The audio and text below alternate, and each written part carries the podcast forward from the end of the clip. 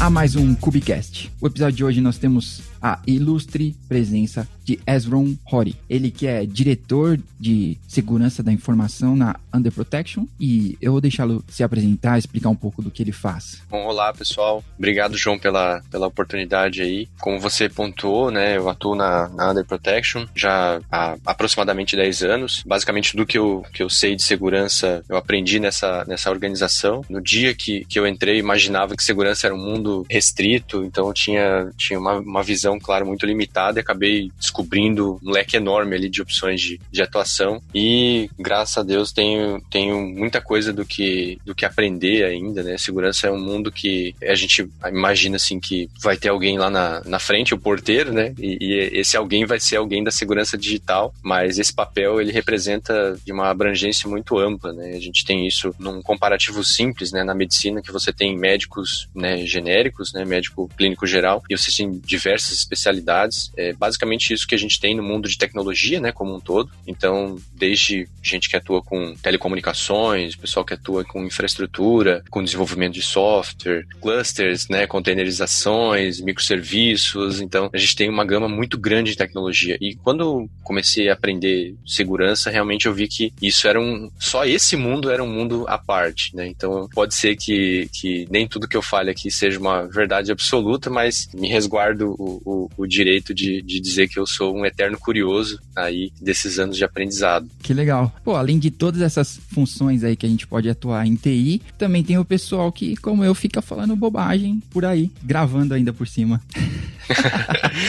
Não, mas esse é um papel bem importante, assim, eu, imagino, né, num paralelo como a gente tem na ciência, pessoas que fazem pesquisa mesmo, pessoas que desenvolvem soluções, pessoas que estão na linha de frente, mas muitas vezes não têm o, o, o talento da comunicação, porque esse talento, quando ele atinge outras pessoas, outras vidas, outras carreiras, né, e aqui estou falando basicamente de, de, de tecnologia mesmo, é, você tem pessoas que foram ícones, né, na, na área de tecnologia para todo mundo. Então você tem, né, para a área tanto de desenvolvimento quanto de segurança, é, algumas figuras que são extremamente relevantes, mas que não necessariamente são excelentes profissionais, né, no dia a dia de atuação. Mas que se não fossem eles, né, os nossos professores, né, em, primeira, em primeiro lugar, a gente pode considerá-los como professores, é, a gente possivelmente teria um pouco mais de dificuldade de estar tá no lugar que a gente está atuando, né? Então, parabéns aí pelo trabalho que vocês vêm, vêm conduzindo. Isso com certeza agrega conhecimento e também é, é o, o motivo pelo qual, o objetivo maior que eu, que eu espero estar aqui para contribuir um pouquinho com, com, com vocês. Que legal, cara. Legal.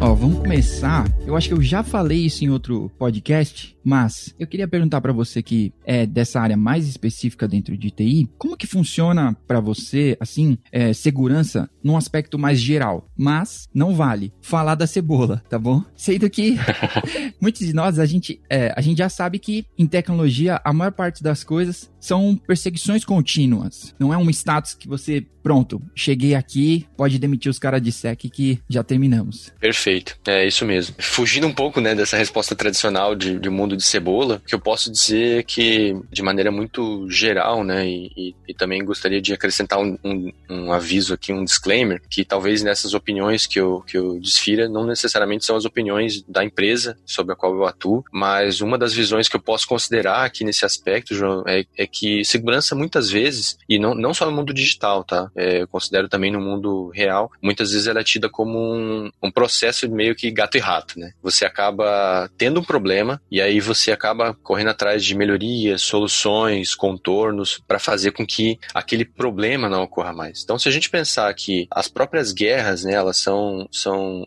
estratégias de guerra são derivadas de muitos, muitos aprendizados que você fracassou, né? Você pode pegá-la desde Sun Tzu, né? A arte da guerra e ver que há, há centenas de, de, de, anos você já tem estratégias de, de contenção, de defesa, de ataque, de conhecer o seu inimigo. Muita dessa filosofia ainda é empregada no mundo digital de hoje. Se você pensar no banco, por exemplo, no, no teu banco que você utiliza no dia a dia, seja um banco tradicional, seja um banco de nova geração, né? Essas contas digitais, todos eles, sem exceção, já passaram por algum desafio de segurança, seja na concepção de um produto, na forma de lidar com um pagamento digital, de transferir um dinheiro, de reconhecer um, um débito, né, um crédito. Você sempre tem esse desafio. E muitas vezes ele é movido, sim, por problemas que aconteceram. Então acaba meio que sendo uma corrida de, de gato e rato, assim, no mundo real, né? Como as coisas acontecem. E uma outra visão que eu acho que pode colaborar até com essa hipótese é que no, na prática, a gente acaba é, vendo que segurança não é o item crucial para que o mundo aconteça.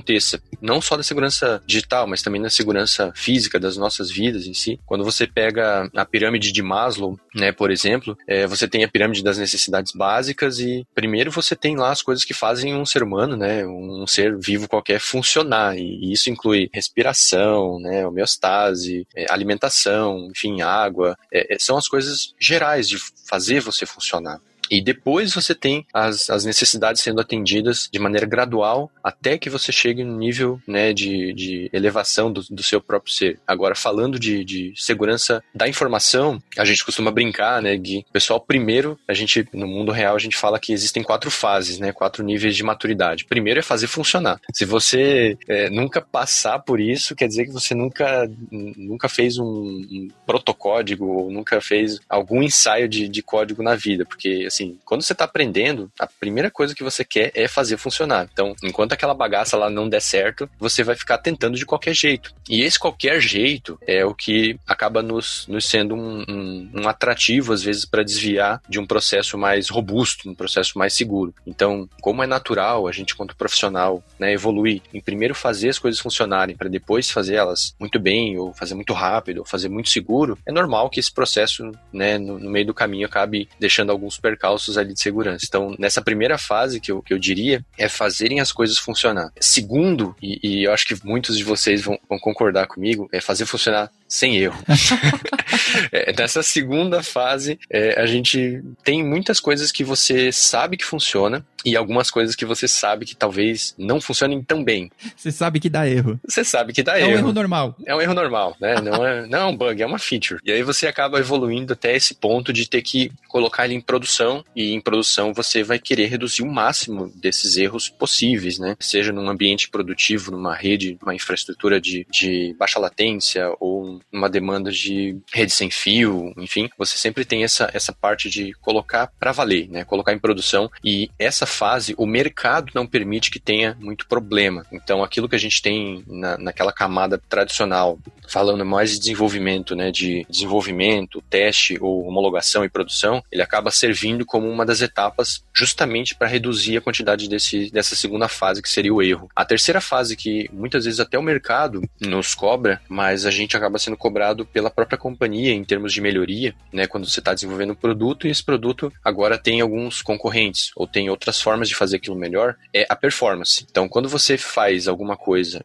falando especificamente agora de desenvolvimento, né? Quando você faz alguma coisa, faz ela funcionar, tá rodando, tá em produção, tá indo bem, não tem erro, ou pelo menos não tem tanto, né? Não tem tanto erro é, conhecido, é controlável, né? Aquele cenário é gerenciável, aquele, aquela quantidade de problemas. E agora você acaba se, se deparando com uma série de tratativas que você possivelmente já fez para corrigir alguns desses erros e que eles invariavelmente eles vão cair em performance, porque pode ser que você tenha começado de um jeito não tão com tantas tratativas de erro, por exemplo, e no momento que você vai fazer as correções, você acaba colocando mais controles e esses controles acabam penando em performance, ou você acaba tendo que refazer, ou você reutilizou um pedaço de, um, de uma aplicação, de um código, um, flame, um framework, uma biblioteca, e isso pode acabar não sendo mais performático do mundo. Então, o próximo estágio que a gente vê normalmente é performance. Quando as organizações têm essa demanda, quer dizer que elas já superaram o estágio de fazer funcionar, já controlaram o caos, né, daquele, daquele daquele software ou daquele, daquela aplicação específico e elas estão travando agora uma guerra consigo mesmas e com o próprio mercado. E muitas vezes a segurança é tida como uma quarta fase, como um quarto ciclo de evolução aí e que a gente pode observar isso muito bem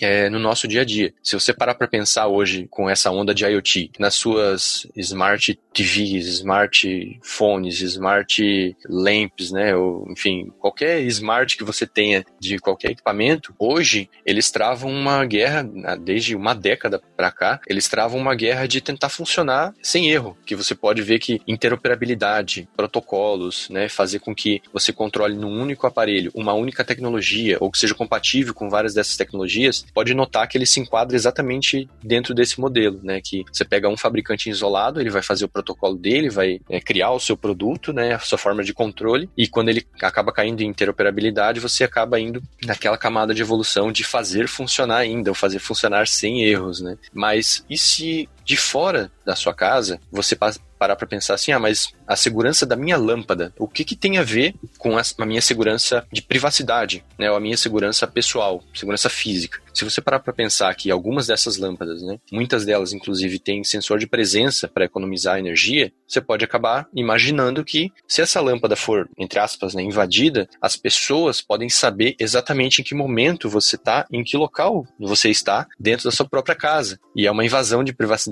que a gente muitas vezes acaba deixando esse entendimento de lado, né? Então, o, o mundo no geral, né, de segurança, ele acaba, na minha visão, ele acaba seguindo muito desses modelos aí de, de fases de evolução e o estágio, né, de, de gato e rato para ver se deu certo ou deu errado. Legal, legal. Então, olha só, uma dúvida que me surge sobre essas fases, porque eu sou um grande defensor do TDD. Então, que as pessoas testem tudo, apesar de não ser desenvolvedor. Talvez eu seja tão defensor assim porque eu não sou eu que desenvolvo. Mas, beleza, eu quero escapar dos erros. Então, tá bom. Mas, eu também, por outro lado, defendo que a gente chame para os momentos de arquitetura, de planejamento, a equipe de SEC, né? A equipe de segurança, que ela não vai ser blocker lá no final, deixando isso para quarta, quinta fase, e aí lá no final o cara de segurança vira e fala: não, não pode fazer assim, tá? Eu consigo entrar do meu notebook nessa porcaria que vocês fizeram. E aí, pô, mas agora a gente vai refazer do zero se tivesse me chamado pro primeiro dia, eu já teria dito isso no primeiro dia. Mas como, na sua experiência de repente, como casar essas duas coisas que parecem ser conflitantes? É, acho que é um excelente ponto, João, esse, nesse aspecto, né, quando você tem um crivo ou um aval que ele deveria passar para que ele vá para a produção necessariamente, a gente vê, eu, eu, posso, posso por trabalhar nessa área também ter um viés é, de uma visão um pouquinho, não discordando da, da sua visão, mas é, eu talvez possa acrescentar mais uma variável aí nesse caso, é que muitas vezes isso até está na zona de conforto das pessoas que trabalham com segurança, sabe? Porque se você parar para pensar assim, é, é mais fácil ou é mais difícil eu pegar aquele produto pronto e auditar ele? Algumas pessoas vão dizer, ah, é bem mais difícil, porque esse, esse problema, né, que você vai ter que conhecer tudo do zero, às vezes não vai estar tá bem documentado, aquelas coisas seguem padrões diferentes de pessoas com mentalidade e, e prerrogativas diferentes, né, do seu conhecimento também de desenvolvimento, algumas pessoas vão dizer é mais difícil, é bem mais difícil trabalhar. E, e eu parcialmente concordo com isso. Agora, se você parar para pensar qual é o esforço, qual é o engajamento que essas pessoas precisariam ter no dia a dia, acaba também a gente podendo avaliar sob uma outra ótica, de que por essa questão que eu, que eu comentei com, com vocês de quatro fases, pode ser que a segurança, como ela não é vista de maneira como um problema estrutural ou como uma colaboração estrutural, que a gente acabe deixando ela de fora justamente porque é caro. É, segurança não é barato. Se você parar para pensar, é, muitas coisas que o próprio Kubernetes resolve de gestão de escalabilidade, de alta disponibilidade, você tem várias dessas questões de gerenciamento que um Kubernetes da vida resolve e que por isso é tão amplamente aceito. Agora, quando a gente pensa no, no, no modelo de trazer o desenvolvimento né, junto com, com segurança, e a gente tem esse padrão né, sendo trazido também, esse conceito pelo mercado como DevSecOps, esse é um mundo muito desejável e, e, eu, e eu concordo que ele deva seguir dessa forma. Só existem alguns, alguns caminhos que talvez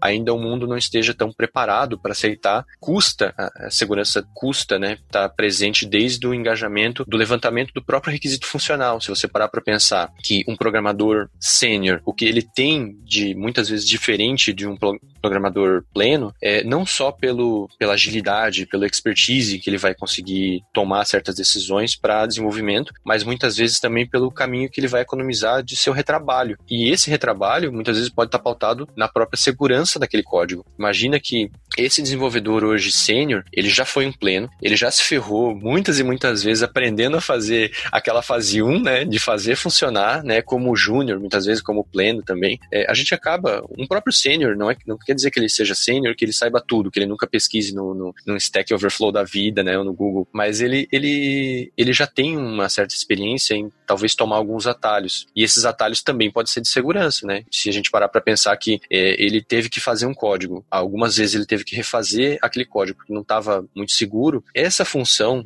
esse know-how é que a gente comenta e que é, é bastante vantajoso, sim, estar tá presente no próprio levantamento de requisitos. Quando o cliente lá na parte de desenvolvimento, né, fala assim, ah, eu quero que é, o meu usuário ele tenha uma experiência, né, com essa onda de, de UX aí, de, de user experience bastante em, em, voga. Eu quero que ele não tenha que ficar autenticando toda hora no app porque é chato, isso e aquilo. Beleza, tem um contraponto aí na balança que a gente precisa levar em consideração que é, se essa pessoa nunca autentica ou se ela nunca expira, por exemplo, aquele login, Imagina que o banco tentasse fazer isso na tua conta. Se sumisse algum dinheiro, né, em 10 anos que você está logado no aplicativo e nunca pediu para reautenticar. Com que cara você você encararia né, essa instituição, né? Eu provavelmente encararia ela de maneira um pouco cética com relação ao seu nicho de atuação, né? Mas eu, eu vejo que sim, é, o pessoal deveria trazer muito mais segurança para dentro da, da etapa de construção de requisitos, inclusive, nem na, nem na parte de desenvolvimento, sabe? Eu vejo que hoje o processo de, de, de CI CD já está bem maduro,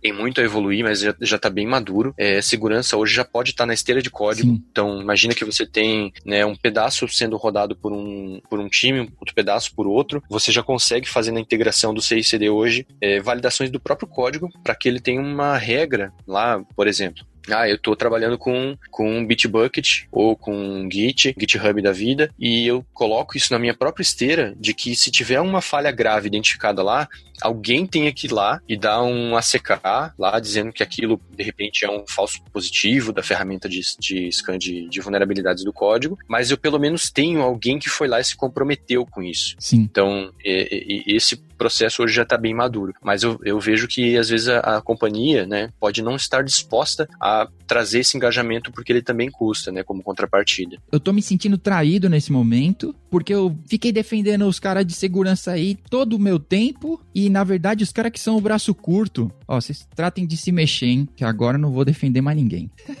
Não, eu, eu, eu, procuro colocar os dois lados assim da moeda, né, né João? Às, às, vezes a gente, a gente para pra pensar que o pessoal pode estar tá com boa vontade, mas não, não tem engajamento da própria empresa para poder é, trazer esse papel. Mas concordo que às vezes o pessoal também é meio, meio soneca nesse, nesse aspecto aí, eu concordo. Ó, eu vou aproveitar que você estava falando sobre CICD. A gente conversou antes, a gente conversou de forma assíncrona sobre aquele artigo da Microsoft sobre minerar bitcoins no Kubeflow. E pelo Kubernetes, por todo esse hype em volta do Kubernetes e do Docker, e ele parecer tão a estrada de tijolos amarelos, né? Nossa, não, coloca no Kubernetes, vai ficar tudo tranquilo. Você vê um vídeo no YouTube e você fala, cara, coloca no Kubernetes e você vai ter uma vida muito mais tranquila. Coloca.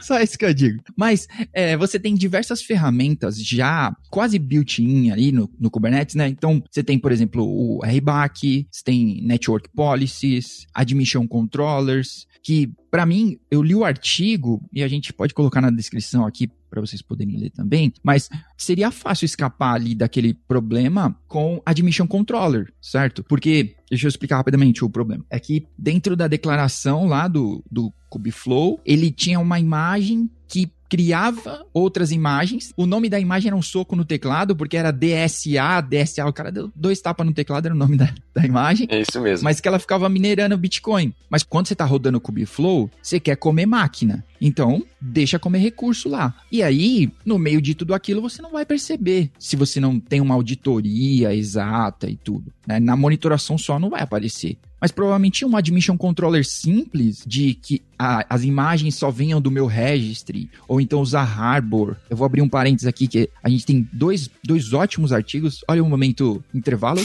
A gente tem um artigo ótimo que o former GetUp, o Bruno, escreveu, e a gente tem um, um outro artigo, é um, um webinar, um Kubinar, que o Lucas fez sobre a utilização do Harbor com ferramentas de scan de imagem. Então, talvez uma solução, uma ferramenta simples, né? Você pode escapar de um problema grande, que estão minerando Bitcoin e não é para você, não não tá sendo para sua conta, né? Esse é o problema, né? Porque se tivesse minerando e tivesse, você tivesse algum retorno sobre isso, até beleza, né? Mas além de você estar tá minerando para os outros, você vai estar tá muito provavelmente uma estrutura de, de, de cloud com essa toda essa elasticidade que vai custar bem mais caro, inclusive. Exato. Já pensou você você colocou é, GPU, umas máquinas com GPU gigante lá e tudo, está pagando uma fortuna em Trumps para aquilo e tá minerando Bitcoin não é para você. É um grande problema, é um grande problema mesmo. Eu, eu vejo que assim muitas das coisas do que a gente vê hoje como segurança, né, como é, até fazendo vínculo de novo com aquela hipótese do gato e rato, parece que quando você tem é, certas simplificações no gerenciamento, e é o caso muito claro de Kubernetes para isso, você tem outros níveis, outros desafios né, de, de segurança também, né, falando sobre segurança agora. Então, tem coisas que você não aprende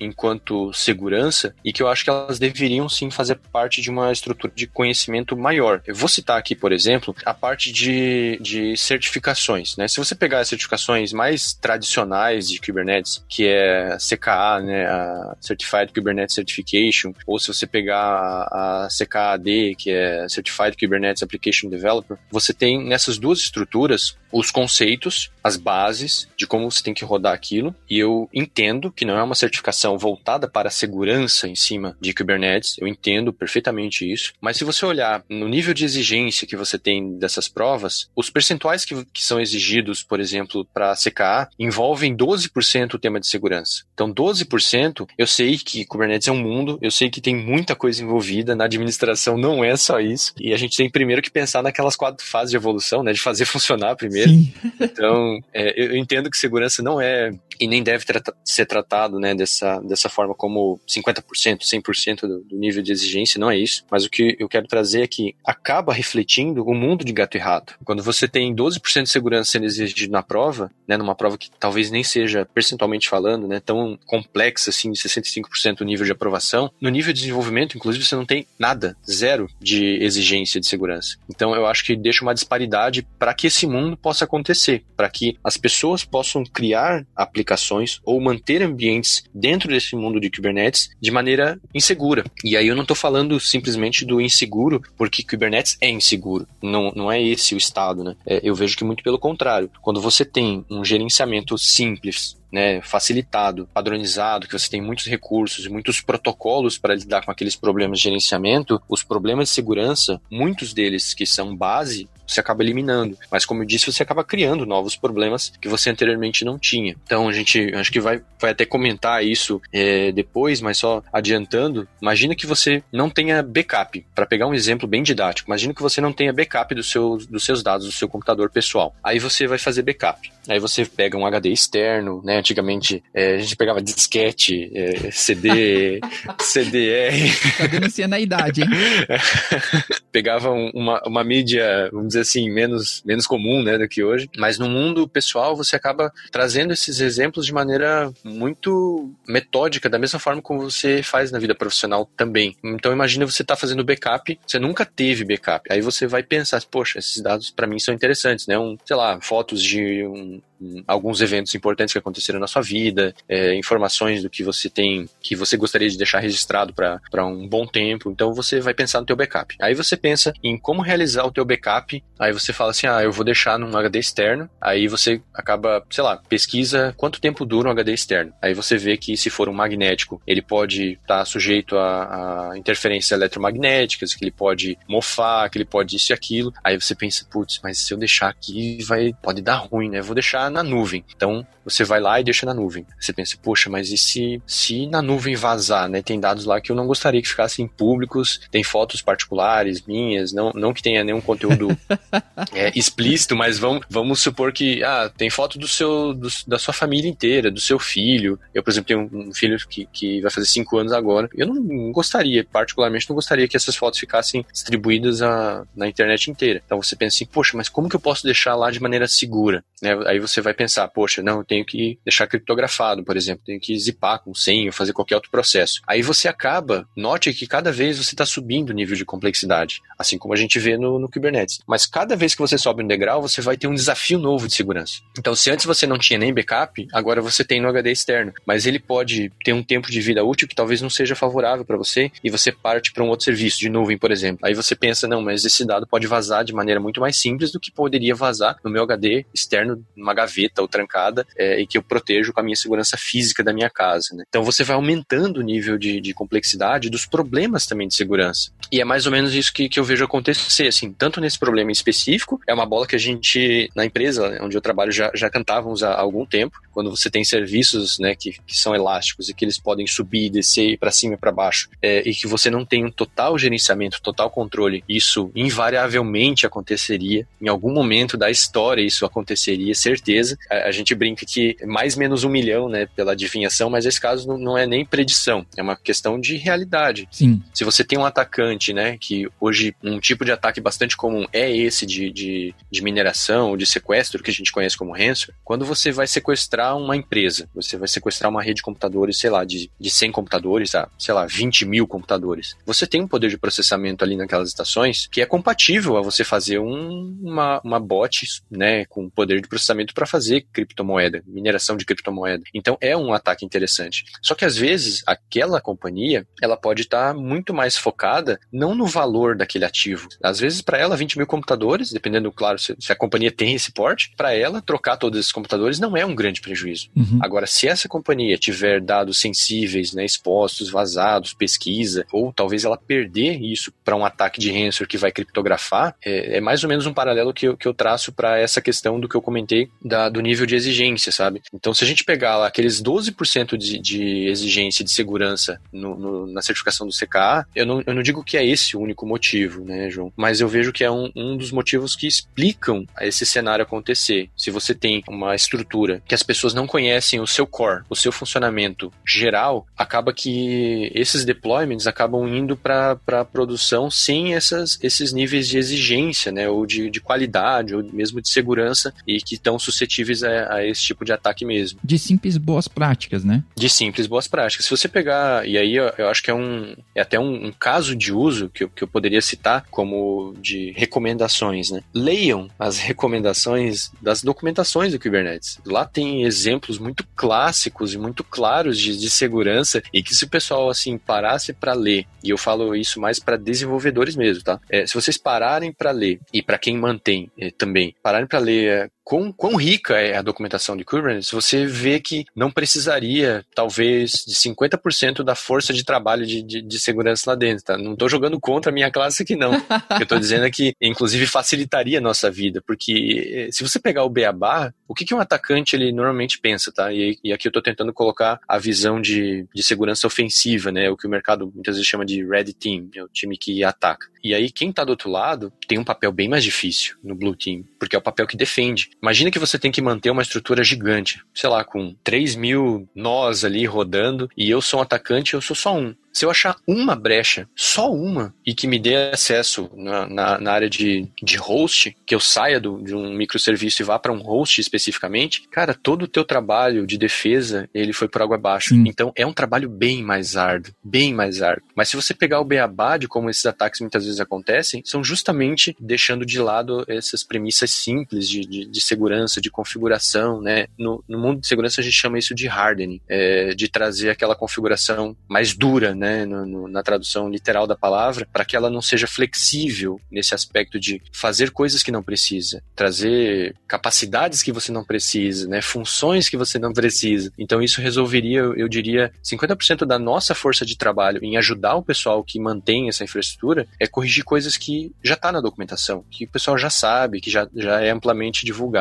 né? E também porque o Red Team, ele ganha adeptos aí, adeptos não, é, colaboradores, quando você não segue boas práticas. Você tá jogando no Red Team. Exatamente. O cara compartilha as boas práticas e fala: olha, por favor, que tal você dar uma lida no YAML? Oh, e é, é YAML, não é JSON, que é aquela porcaria com chave e vírgula.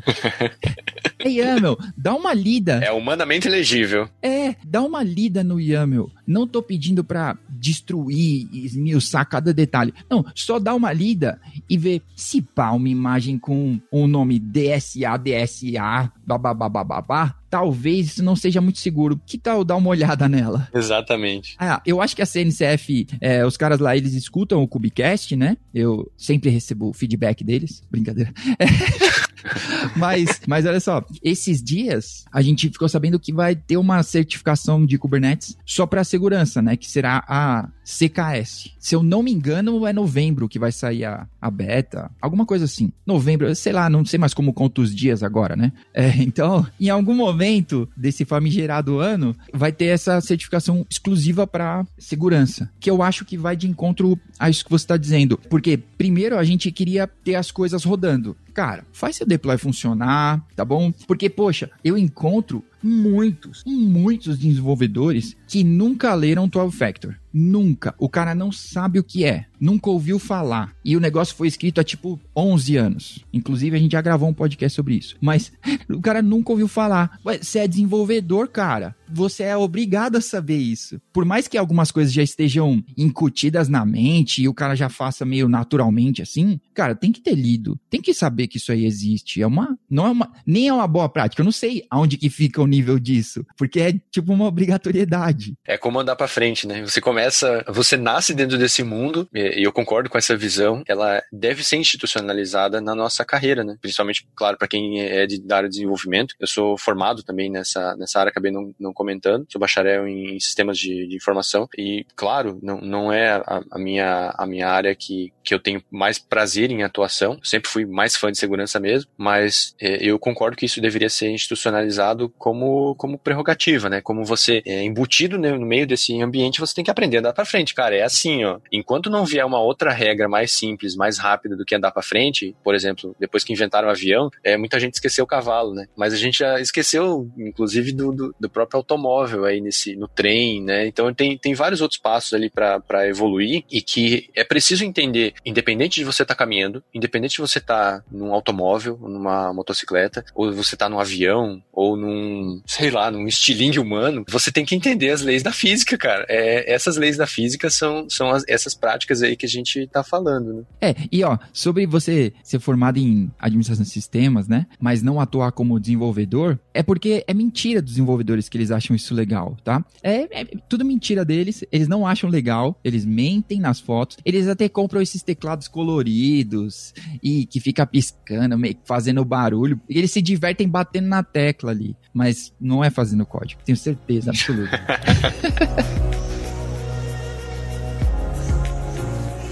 Voltando ao hardening que você estava falando, ainda você acha que ainda tem espaço para o nosso bom e velho SE Linux e esses caras de, de nível de SO? O que, que você acha sobre isso? Muito, muito, com certeza. Se a gente pegar um monte de conferências importantes, RSA Conference. Estou falando de conferências mais voltadas, claro, para que tem algum tema de segurança né, embutido, é, que é o tema desse, desse podcast. Se você pegar até RSA Conference, que é bastante difundida, Black Hat, Defcon, é, H2HC aqui no Brasil, queria até mandar um abraço pro pessoal, porque a gente, um reconhecimento que a gente não tem, né, de, de muitas vezes aquele estereótipo de que o, o dos outros é melhor, né, o que tá lá fora é melhor, do gringo é melhor. Falando especificamente de, de, de, segurança, esse é um evento que, quem não conhece, vale muito a pena. Muito, muito, muito, muito, de vários temas, não só de containerização, de clusterização, tá? Mas valeria a pena ter pelo menos uma interface. Tem muitos vídeos no, no YouTube, na página deles mesmo, dá para ver. Por que, que eu chamo, né, esses, esses temas? Se você pegar grande parte do pessoal que invade, do pessoal que faz a segurança ofensiva mesmo, eles ainda são muito colaborativos tem um nicho nesse segmento é, que, que o mercado, né, há um certo tempo, hoje até nem vejo mais tanta essa discussão, até abandonei esse, esses conceitos ali em, algum, em alguma área da, da, minha vida, mas teve um certo momento que o mercado ficava tratando, não, porque é um cracker, que é um hacker, que é isso, que é aquilo, né, que é bonzinho, que é, mal, que é malvado, mas o, o fato é que teve essa, essa breve discussão aí ao longo do, do, do, do tempo. O pessoal que era tido como malvadão, né, que não compartilhava conhecimento ou que invadia para ganhar dinheiro, enfim, é, ficou conhecido como cracker, né? Os crackers, eles realmente são, são pessoas que querem invadir, muitas vezes por invadir, mas muito desse espírito, ele tá no próprio espírito de, de hacking, sabe? Quando o pessoal que tem interesse, que tem curiosidade em, faz, em ver as coisas funcionarem, essas coisas que a gente, muitas vezes você vê numa criança, no adolescente, né, tentando descobrir essas coisas, quando você tá aprendendo, inclusive a, a colocar um ambiente de Kubernetes no ar, que você não sabe direito como aquele troço funciona, como é que ele se autogerencia, que macumba é essa, o fato de você aprender aquilo e se sentir eufórico, né, muitas vezes até por tá conhecendo uma coisa nova e aquilo realmente é do caralho, você acaba tendo essa, essa experiência de, de, em grande parte, em grande parcela, para nesse ponto. Mas o que a gente tem na cultura hacker hoje, é, e há muito tempo não hoje, né, mas a gente tem na cultura hacker hoje, é que as pessoas que têm essa curiosidade aumentada, elas vão ver como essas coisas funcionam. E elas vão chegar até no nível de como é que a linguagem funciona, como é que a instrução funciona, como é que o meu processador interpreta aquelas instruções, e aí a gente cai de volta em temas que eles pareciam legados, né, como o caso do SE Linux, ou o caso do, do, do App Armor. Essas questões, né, que eu, que eu trouxe aqui para falar de, de hardening, de coisas de, de baixo nível, né, que a gente considera saindo, extrapolando do, universo da minha própria aplicação ou do meu próprio ambiente de gerenciamento de clusters, é, nesse caso específico Kubernetes. Mas por que, que eu deveria olhar para esses temas? Por que, que eu, né, por que, que eu não deixo isso com o pessoal que vai criar infraestrutura para mim ou vai me disponibilizar as máquinas? Porque você não pode deixar o, o sucesso do, da sua segurança, da sua aplicação na mão dos outros. E aí vale citar, claro, que grandes companhias já têm pessoas muito qualificadas. Se você pega a Amazon, você pega Microsoft, né, com Azure, Google Cloud, que já tem serviços de, de, de Kubernetes lá, lá dentro, possivelmente esse serviço por padrão seja melhor, mais seguro do que o seu por padrão quando você vai fazer no seu laboratório, na sua máquina, no seu minikube, né? Provavelmente esse por padrão deles é melhor, mas quando a gente fala de, de segurança em nível de sistema operacional, isso não é, inclusive, legado, né? Se a gente parar para olhar funções de segurança, né, que você citou do, do S Linux ou que eu, que eu comentei do App Armor, isso é suportado não à toa pelo Kubernetes, justamente porque isso é uma camada de, de segurança a mais no que você deveria pensar. Né? Sobre esse aspecto, a própria CNCF ela trata de alguns conceitos que a gente chama de os, os quatro Cs né, da, da, da segurança nativa de, de cloud. Então, se a gente parar para pensar no primeiro C, que é de, de code, de código, é claro que sua aplicação não pode ser um queijo suíço, né? mas ela, ela tem que ter os mínimos preceitos ali de segurança. O segundo, que é o nível de container, é, o segundo seca de container, ele tem as suas prerrogativas e ali dentro você já consegue tratar, por exemplo, no, uma curiosidade aqui, né, trazendo é, o mundo Docker, os próprios desenvolvedores da, da, da estrutura de Docker já se preocuparam em trazer uma outra funcionalidade de segurança em nível já de kernel, chamada seccomp,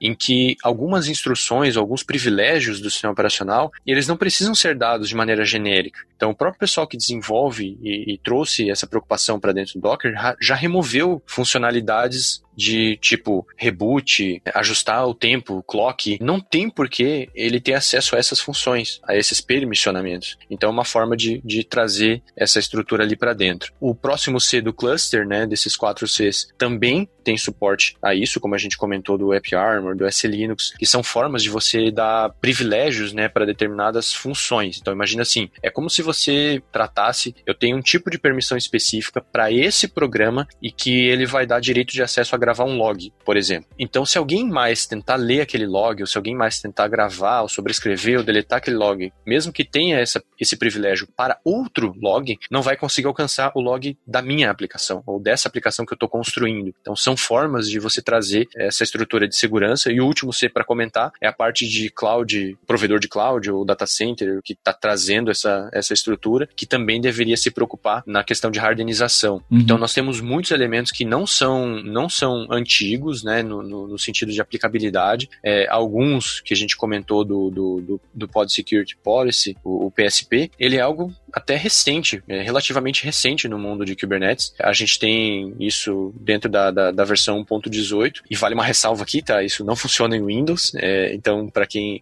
quem é adepto do, da, da plataforma de janelinhas, isso não, não é compatível, então é importante para a segurança que não seja em ambientes produtivos né, pensado em, em, em PSP junto com o Windows, mas a gente tem várias outras funções que já são um pouco mais antigas. Por exemplo, o próprio App Armor, ele é suportado desde a versão 1.4, né, para cá.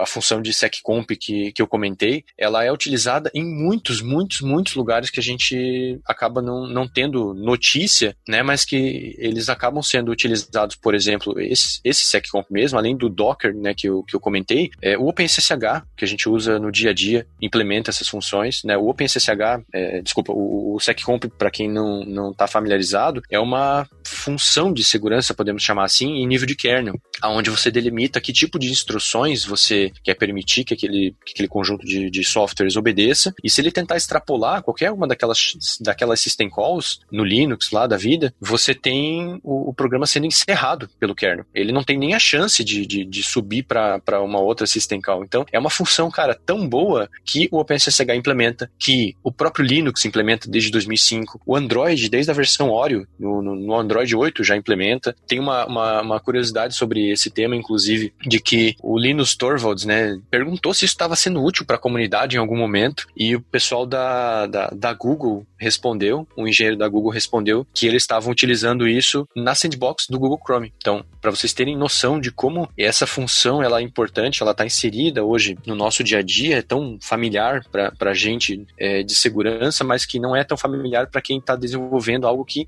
vai chamar uma estrutura que é concebida em cima de uma plataforma, que vai controlar um monte de, de recursos de maneira auto autogerida e que essas funções estão em, em cima desses componentes de segurança, para a gente é, é, um, é, um, mundo que no, no, no, hacking é o que a gente chama de, de, de, explorar o mundo, né? Você tem aquele desafio, aquela interface que você tá lá naquele, naquele tradicional, né? É, SQL Injection, Cross-Site Scripting, e você vai para debaixo dos panos, né? Essas conferências que eu citei, por exemplo, João, elas têm caras tão fodas, tão fodas, e brasileiros muito fodas, inclusive, que eu admiro muito, que os caras, para você ter noção, os caras conseguiram trazer é, melhorias de, de segurança para os nossos processadores hoje, que você permitia dentro de uma máquina virtual rodar determinadas instruções, determinados comandos, e que eles davam o direito o privilégio de system ou de root no virtualizador. Olha. São caras muito, muito, muito, muito fodas. Então, assim, a gente está lá preocupado em fazer nossa aplicação segura, né? Implementar as coisas básicas ali de, de segurança, de tratativa de entrada, enfim. E você tem caras assim tão bons que, que conseguem fazer isso. E aí eu, eu volto para aquele, aquele tema que você pediu para eu fugir, né? De, de, segurança em cebola, né? De camadas. é, mas infelizmente a gente não tem muito como fugir disso, tá? Acaba sendo muita questão de, de estrutura mesmo, né? Esses quatro Cs representam bastante isso, mas essa questão de hardening que vai até o baixo nível do sistema operacional, é, a gente pode deixar depois na descrição, né? Alguns links ali para o pessoal ter, ter referência também. Vale muito, muito a pena é, acompanhar essas, essas conferências. Não são todos os temas que vocês vão estar familiarizados, né, como normal. Na própria Cubicon tem muitos temas que quem trabalha diariamente lá não está familiarizado, então é normal. Então você pode procurar por alguns temas específicos ou pela grade é, de anos anteriores e, e, e, buscar aquilo que é interessante e produtivo para você naquele momento. Mas eu acho que vale muito a pena é, disseminar esse tipo de, de, de, conhecimento assim que extrapola aquilo que a gente está acostumado a, a configurar dentro do YAML, ou dentro da plataforma, ou dentro da cloud, né? Acho que vale a pena sim citar. Legal. Fechando esse lance do hardening aí, eu volto lá nas boas práticas, né? Porque tudo isso que você falou, o cara dá um bypass quando ele coloca aquele container para rodar como root ou em modo privilegiado. E aí pronto. Pegou o time de sec, colocou num saco e jogou para fora do prédio. Exatamente. Não adiantou nada. Por isso que a gente vê segurança como uma, uma busca, né, constante. Uhum. Se a gente imaginar assim que, como você abriu, né, o, o, tema do podcast falando isso, que segurança, a gente não, não tem como falar que tá seguro e descartar todos os recursos de segurança e agora é né, uma caixa preta blindada e que não tem como invadir. É muito pelo contrário. Se você pegar hoje, vamos citar dessa forma, tá? Talvez não seja a melhor, melhor expressão sobre isso, mas vamos tentar trazer dessa forma. Se você pegar hoje um ambiente de Kubernetes que hoje é considerado seguro, possivelmente, daqui cinco anos, ele vai ser inseguro. Possivelmente, tá? Com certeza. É, eu tô dizendo isso com, com uma margem ali de erro do possivelmente, para não dar total 100% de, de, de certeza, né? Ou como a gente costuma brincar, é, 99 9,100% de certeza. Sim. e vai estar tá inseguro seguro porque novas vulnerabilidades são descobertas. Se você olhar uma base de referência, né, para quem não é da, da área de segurança, é, a gente chama de CVS, o modelo de quem pesquisa, né, a gente inclusive tem CVS publicadas, né, pela companhia onde eu trabalho. Se você procurar o que é uma CVE, ela vai levar você a, a, a alguns poucos diretórios, né, o Mitre é um dos, dos principais, aonde você tem pessoas que são ou pessoas ou organizações ou grupos que estão bem intencionados, encontram uma falha, encontram uma vulnerabilidade, eles deixam isso de maneira gerenciável, com alguns protocolos a serem seguidos. Então, assim, você não pode simplesmente jogar isso no vento e várias outras empresas podem ser impactadas, vários outros negócios podem ser impactados. Então, existe meio que um código de ética a ser seguido, né, com relação a isso. Uhum. Mas você meio que intermedia essa força junto com um desses organismos de registro de vulnerabilidade, porque a empresa que é alvo daquela falha ou daquela, enfim, daquela vulnerabilidade, ela acaba meio que se sentindo obrigada a trazer alguma resposta sobre aquele tema porque se ela não trouxer, aquela informação com certeza vai vir a público. Então não é, não, ele não vira, ele não vira um embate pessoal, sabe? Ah, eu não gosto, por exemplo, da empresa XPTO. Aí eu vou lá e descubro um monte de falhas e jogo elas na internet e acaba parecendo uma perseguição, nada disso. Mas são pessoas, inclusive, muito bem intencionadas, que elas estão disponibilizando essa informação para o público, no geral, poder ter acesso, corrigir e ficar menos vulnerável. Então, é, se você procurar por, por CVS, você vai acabar encontrando duas referências grandes, né, que são correlatas, inclusive o Mitre é, e o NIST. Eles retêm essa base de vulnerabilidades. Se você procurar lá por, por vulnerabilidades em, em, estruturas de Docker, né, ou estruturas de, de containerização, microserviço no geral, e procurar por Kubernetes, você vai encontrar coisas que são importantes e relevantes e que elas antigamente não eram tão vistas ou tão procuradas. Mas quanto mais o tema se torna latente, ou seja, quanto mais hype, né, aquele, aquele tema se torna, mais fácil você tem aquelas vulnerabilidades sendo descobertas e às vezes não seguindo, inclusive, esse modelo ético, né, que eu estou comentando. Uhum. Então, por isso que segurança é, é, é, acaba se tornando esse, esse gato e rato e você tem que estar tá à frente do seu oponente, muitas vezes, né, que a gente já citou aqui, arte da guerra, inclusive, acaba sendo meio filosófico em um certo aspecto, mas sim a gente teria que tentar se antecipar a caras não exatamente como esses fodões lá que eu falei, que os caras ganham o, o, virtualizador através de uma máquina virtual. É, e detalhe, é, nesse exemplo em específico, tá? É, não era root, né? não era nem root da, da, máquina virtualizada. Era um user guest e que conseguiu ganhar o root do virtualizador. Então, não estou falando para a gente tentar chegar no mundo perfeito, ideal de, de não estar suscetível a esse tipo de atacante, mas é que, na média, os atacantes comuns, tradicionais, é, os script kids, né, como a gente costuma dizer, eles se basear por ferramentas, por conhecimentos que são públicos. Então, se você pegar uhum. uma ferramenta de auditoria pública, né, como a gente tem algumas aí, se você pegar exploits que são públicos, CVEs que são públicas, informações de como isso já deu errado em outras empresas, normalmente o caminho do hacking, ele começa por aí. As pessoas que não têm um conhecimento tão aprofundado e que eu posso inclusive me enquadrar nesse, nesse aspecto, grande parte da minha vida, não é de descobrir ou inventar uma forma nova de invadir. É muitas vezes você utilizar o próprio conhecimento que já existe. Na prática, no dia a dia mesmo, acaba sendo muito disso. Se eu dissesse para você que o nosso dia a dia ele se resume é, dentro da companhia onde eu trabalho, se resume em pesquisar vulnerabilidades novas, eu estaria mentindo. Muitas vezes 99,99999% das vezes a gente utiliza conhecimento que já é público, de coisas que já deram errado em muitos outros lugares, só que às vezes você tem certas variações né, daquele tema.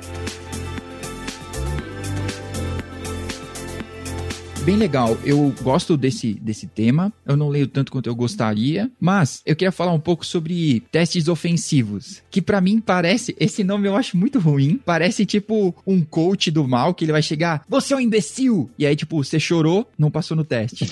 parece isso para mim de teste ofensivo. Mas tirando isso de lado, você acha que testes ofensivos, ele vale a pena mesmo? Ou é um overengineering que vai ficar levantando problemas que não existem? Sei lá. Tem uma área bastante ampla, né, de, de atuação e a área que eu, que eu atuo hoje é, é inclusive muitas vezes nessa, né? É, então, eu vejo assim, o, mercado em si, ele é muito carente de segurança ofensiva e uma das prerrogativas ou uma das hipóteses que a gente poderia até utilizar para questionar se, se isso é tão necessário mesmo é pela ausência da proximidade de segurança nas primeiras etapas do, do desenvolvimento ou da manutenção de uma infraestrutura, tá, João? Pelo menos é, é uma das hipóteses que são possíveis e prováveis, a meu ver. Porque se a segurança ela fosse tratada de maneira mais próxima ao desenvolvimento, muito possivelmente nós teríamos menos exigência ou menos demanda hoje da área de segurança é, ofensiva, porque o, o, mercado como, como um todo, como é que como é que o pessoal entende hoje, né, muitas vezes, tá? Não, não, tô, não tô dizendo que todas as companhias são assim, mas grande parte das companhias que eu já tive contato, inclusive foram com uma demanda de segurança ofensiva. Então eu já posso estar tá com um viés aqui errado, tá? Então eu vou citar os casos em que a gente muitas vezes tem interação, né? Nesses casos, grande parte da maturidade de segurança dessas empresas, elas imaginam assim, poxa, eu vou contratar um cara bom, vou lá pegar o João para desenvolver para mim. É, o João é um cara muito experiente, tem uma certificação é, nova aí do mercado, né, de desenvolvimento seguro. É um cara que manja, já tem um histórico muito bom de, de desenvolvimento de código seguro. Eu vou contratar ele para dentro da companhia. Se eu contrato ele para dentro da minha companhia, que é a Acme, é, na Acme você imagina que você não precisa das, das pessoas ou do papel de uma equipe de segurança ali tão próximo dessa pessoa, desse papel que o João está fazendo, porque você imagina que o João, o dinheiro que você está usando já é para o João fazer a coisa segura. Então eu vejo que esse olhar, muitas vezes, eu não estou dizendo que está errado, tá? Estou dizendo que é uma observação do que eu do que eu tô do que eu tô trazendo de do que a gente vê né, no, no mercado. E quando as empresas elas têm esses programadores mais experientes, elas esperam que esse software seja seguro. E isso pode ser uma, uma possível causa, uma variável do, do porquê a segurança ofensiva acaba sendo muitas vezes requisitada. Mesmo que você tivesse um software estritamente muito bem conduzido, com o mundo perfeito, aqui olhando só sobre o aspecto de segurança, tá? não sobre outros aspectos, enfim, de, de agilidade ou de metodologias ágeis, enfim, mas estou dizendo só sobre o contexto de segurança. Digamos que ele seguisse ipsis literis ali do que reza é, a regra, tá? Uhum. Mesmo essas empresas mesmo essas aplicações, mesmo esses ambientes, eles podem e a meu ver deveriam passar por esse por esse por essa avaliação de, de segurança ofensiva também, porque na segurança ofensiva você tem um elemento que na segurança defensiva você não consegue cobrir por completo, que é a imaginação. A imaginação, né, no nosso caso aqui BR, a gente tem isso muito naquele famoso meme agora NASA vem. No mundo de segurança a gente tem isso o tempo todo, cara, o tempo todo. Você pega os caras que, que chegam nesse nível de invasão que eu comentei para você. Pô, aonde tá a cabeça de um maluco desse, cara, que consegue invadir um, um virtualizador a partir de um, de um Guest virtualizado?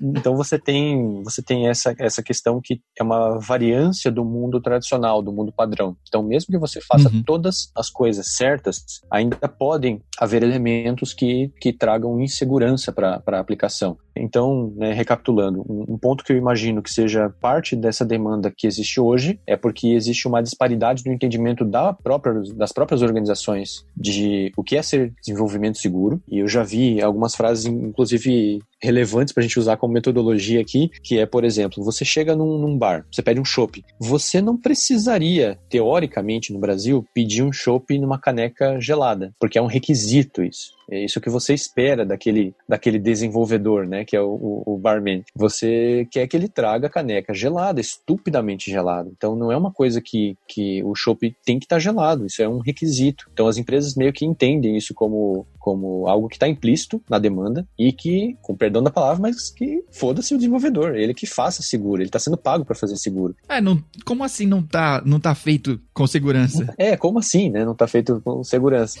mas aí a gente, a gente gente reside de novo naquele problema lá do, do, do, das quatro fases de evolução, né? Então, primeiro o cara quer fazer funcionar, né? É. É, então, é, é, um, é um deadlock, acaba sendo um deadlock, assim, que eu, que eu vejo. Para esse aspecto de como a gente poderia é, tratar a segurança ofensiva, eu acho que ela deveria ser melhor empregada. Não, não são todos os casos em que ela acrescenta tanto quanto ela poderia, principalmente por essa questão de hardening que você comentou. É, se você tem um hardening 100% das companhias e isso fosse um pré-requisito para você contratar um, um, um, teste, né, um penetration test ou um pen test, eu garanto que várias empresas já, já passariam pelos testes básicos. Garanto, garanto a você. E sobraria só uh, aquilo que é mais nobre, que, que seria mais caro da segurança da segurança ofensiva, de você tentar encontrar métodos novos, de você tentar traçar um paralelo de uma vulnerabilidade de um outro lugar para cá. É, na história do, do, da segurança e do hacking já houveram casos, inclusive, de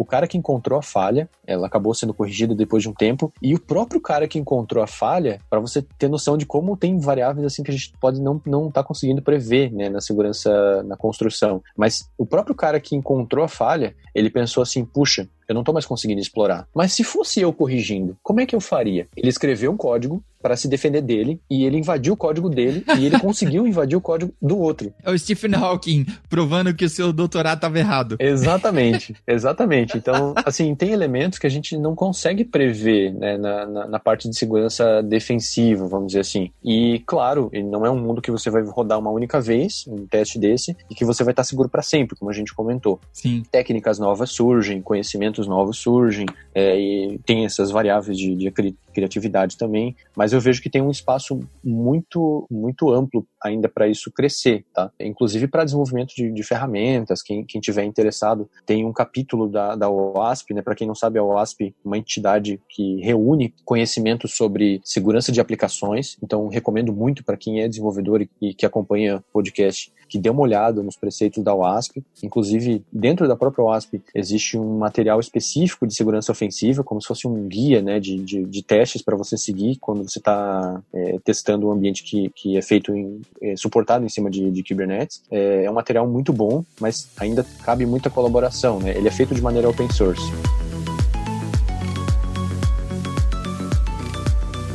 Olha, para terminar, eu queria terminar com uma polêmica aqui. sobre DevSecOps. Essa é boa, hein? Você acredita?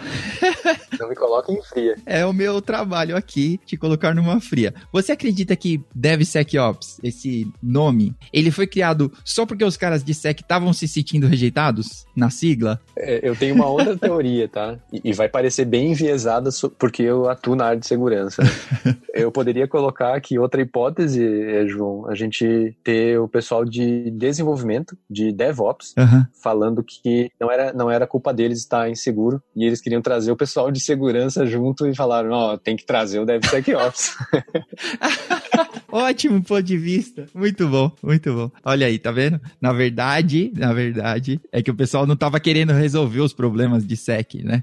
Então, é tipo, ah, coloca os caras na sigla aí, deixa eles ficarem com a parte deles. Mas eu vejo que é uma, é uma brincadeiras à parte, eu vejo que é uma responsabilidade que eu, que eu, que eu vejo que ela deva realmente ser compartilhada, sabe? Uhum. Não dá para deixar nas costas do desenvolvedor fazer aquilo seguro, não dá para deixar nas costas de quem mantém uma infraestrutura, e aí falando de questões de cloud ou de data center próprio, né, de sistemas operacionais, infraestrutura, acho que não dá para deixar nas costas esse pessoal, e eu tô trazendo muito dessa responsabilidade, inclusive, do pessoal que atua em segurança, de estar mais próximo próximo. Né? E esse estar mais próximo talvez tenha gerado essa demanda aí de, de não travar o, o DevOps, né? E, e, acabou virando DevSecOps. Sim. Mas eu, eu me coloco, inclusive, nesse, nesse bolo aí, né? O pessoal de segurança tem que pensar muitas vezes como o negócio opera. É, tem uma metodologia, metodologia uma, uma, uma, uma, filosofia, que eu diria, que é adotada pela companhia onde eu trabalho, em que segurança não basta você pensar no mundo perfeito, né? É, você precisa pensar nos requisitos inclusive de, de caixa daquela companhia. Para ela poder operar de maneira segura, ela vai precisar priorizar certas coisas. Então,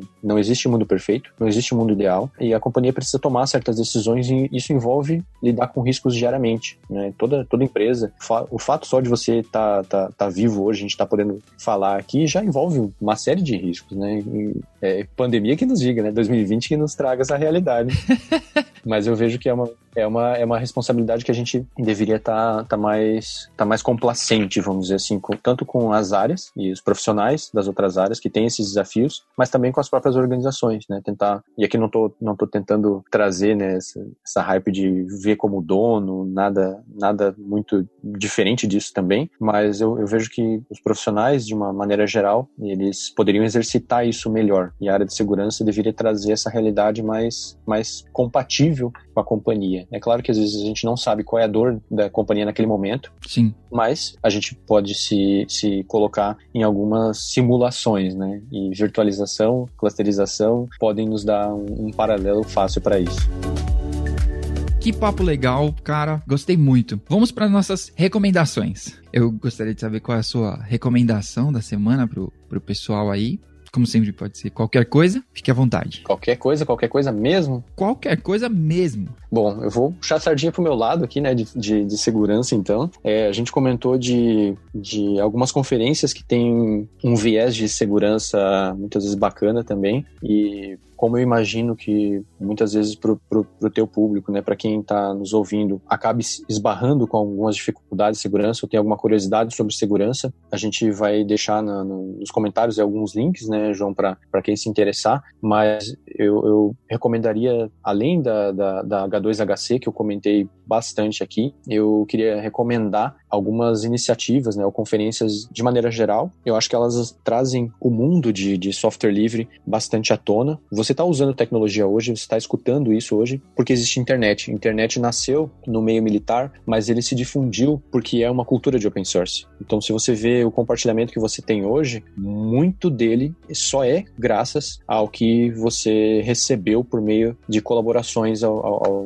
redor do, do globo aí. Então, dessas conferências, né, é um apelo, inclusive, para quem quiser participar e quem tem interesse em contribuir para esse mundo, a Usenix é uma das, das opções. Eles têm um fórum lá de segurança ofensiva dos melhores do mundo, que é bastante relevante para a cena. E um outro, uma outra conferência que eu gostaria de citar aí é o FOSDEM, o FOSDEM, que tem muito material bacana, inclusive para para Kubernetes, né, uma feira de uma feira não, um encontro de software livre, open source, desenvolvimento e que tem muito, muito, muito material bacana. Essas duas são as minhas recomendações aí para a galera. Da hora, que legal. Ótimas recomendações. A gente vai colocar os links aí. A minha recomendação, como sempre eu falo de filmes, e olha, eu nunca, eu nunca assisto filmes de terror ou suspense desse nível, assim, né? Esse acaba não se encaixando exatamente em terror aí, mas é um filme meio escuro, então, se chama Underwater ou Ameaça Profunda, é com a Kristen Stewart, que é a mina do Crepúsculo lá, mas é um filme muito legal, gostei bastante da, da narrativa, o filme é empolgante, assim, é bem legal. E a mina leva o filme, o filme nas costas, filme excelente, vale a pena perder umas duas horinhas aí com o filme, muito da hora. Cara, muito obrigado mais uma vez pelo papo. Muito obrigado por ceder esse seu tempo e compartilhar com a gente tudo isso. Foi um aprendizado aí. Eu vou ter que ouvir de novo para poder pegar todos os detalhes. Muito obrigado mesmo, cara. Imagina, eu que agradeço, João. Obrigado a todos aí pela participação, né, direta e indireta. A gente sabe que o podcast também não, não acontece sem o papel de outras pessoas, então queria já de antemão agradecer possíveis erros de, de, de edição aí que o pessoal tenha que, tenha que corrigir.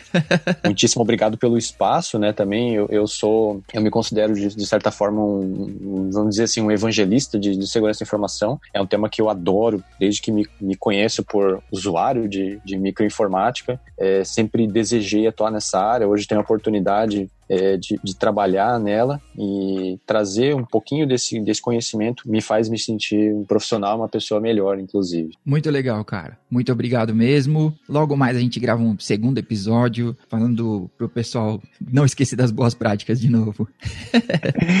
Muito obrigado. Obrigado por você que ouviu até aqui e fiquem ligados nos próximos episódios. Um abraço. Abraço, valeu.